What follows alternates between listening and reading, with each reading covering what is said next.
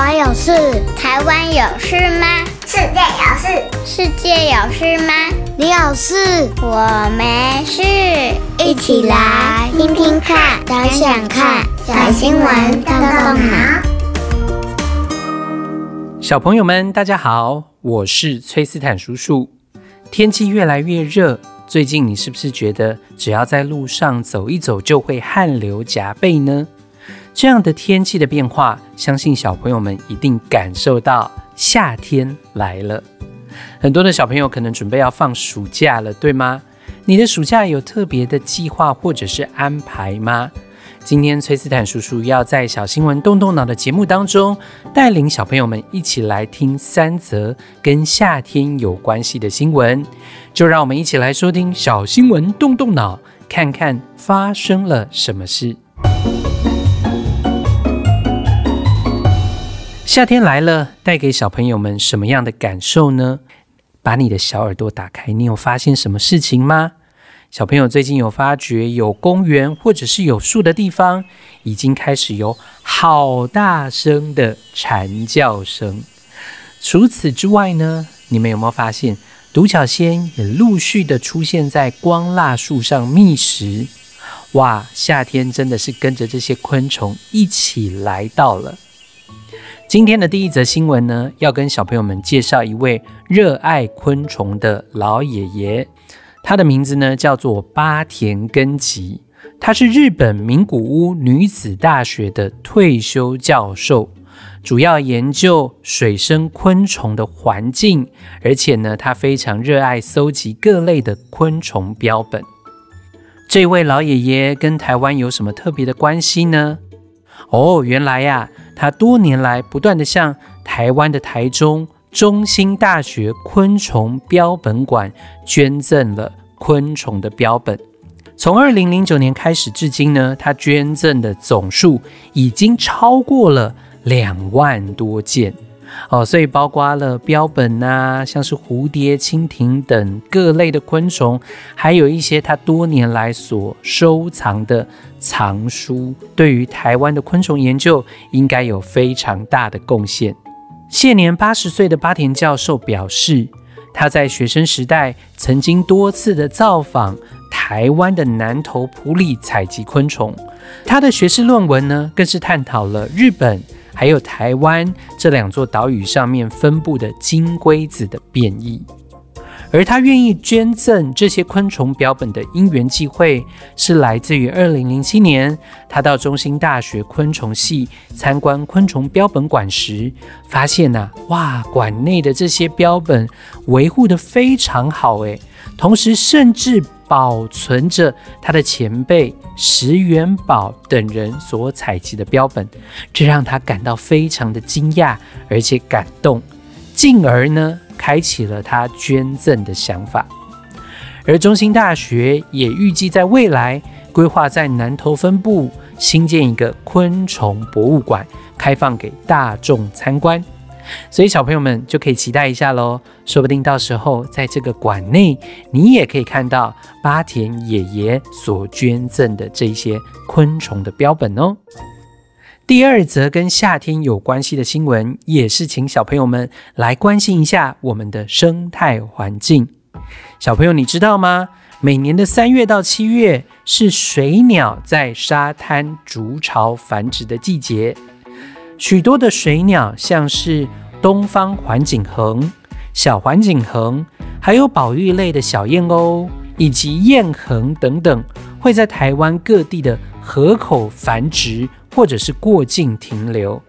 刚刚你听到这个“鴴”呢，其实它是怎么样的一个字呢？就是左边是一个行走的“行”，右边是一个鸟哦，这样的字组合起来，它就念叫做“鴴”。而“鴴”这个字呢，它其实是鸟类学当中的其中一个分类。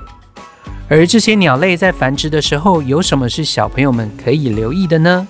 下回小朋友们有机会到沙滩玩的时候，可以请大家留意一下，看看你可不可以发现水鸟互生围篱。什么是水鸟互生围篱呢？其实啊，它主要就是把木桩固定在沙滩上。然后绑上棉绳，形成围篱，同时呢，还会系上宣导布条，提醒民众不要在水鸟繁殖的季节，包括像是把车辆驶入沙滩啊，或者是办理净滩活动哦，或者是要提醒大家在沙滩上玩乐的时候，需要留意自己的脚步，以免打扰、干扰到小鸟的孵化，或者是不小心的压碎了鸟蛋。小朋友，你知道吗？全台各地啊，只要有适合的环境，即使是非常非常狭小的沙滩，也有可能会被水鸟给使用哦。根据荒野保护协会的观察，近两年来，东方环颈鴴在台北港北堤沙滩的潮位数量已经稳定到有一百五十潮以上。